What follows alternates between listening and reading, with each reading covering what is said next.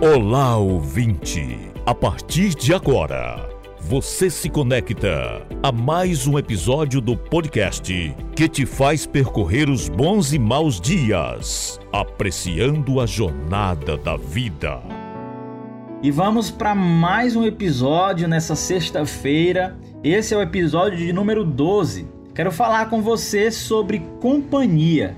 É isso mesmo, quero falar com você sobre companhia. Essa palavra significa presença de alguém, algo ou alguém que está acompanhando uma outra pessoa. Grupo de pessoas que têm o mesmo objetivo.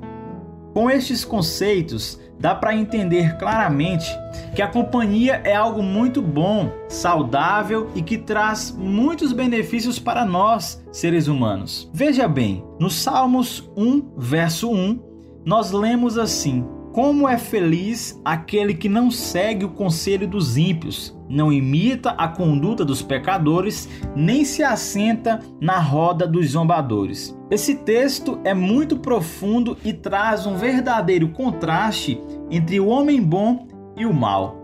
O homem bom tem prazer em conhecer o bem, praticá-lo e busca sempre viver de forma digna.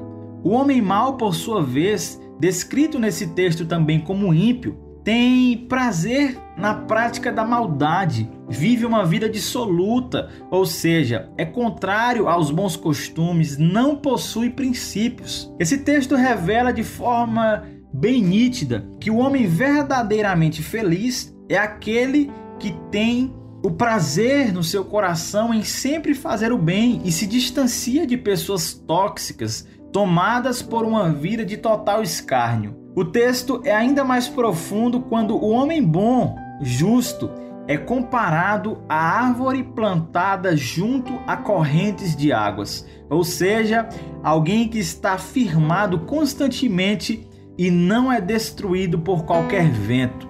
O ímpio não. Esse é como a palha que o vento vai espalhando.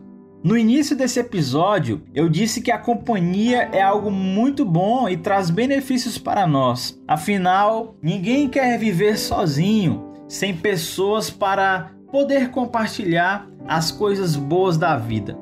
Mas eu te faço algumas perguntas. Você tem sido acompanhado por pessoas que têm o mesmo objetivo de vida que você? As suas companhias te deixam mais firmes quando o vento forte vem para te derrubar ou elas te ajudam a cair. São pessoas tóxicas que querem ver o teu mal. Eu perguntei essas coisas porque acredito que não adianta ter muitas companhias e estar sozinho ao mesmo tempo. Como assim, Henrique? Ter companhia e estar sozinho ao mesmo tempo? É isso mesmo. Parece um paradoxo, mas é verdade. Vamos refletir sobre isso. Uma pessoa que não te ajuda, não te levanta perante a queda, não te faz crescer, não te deixa mais firme.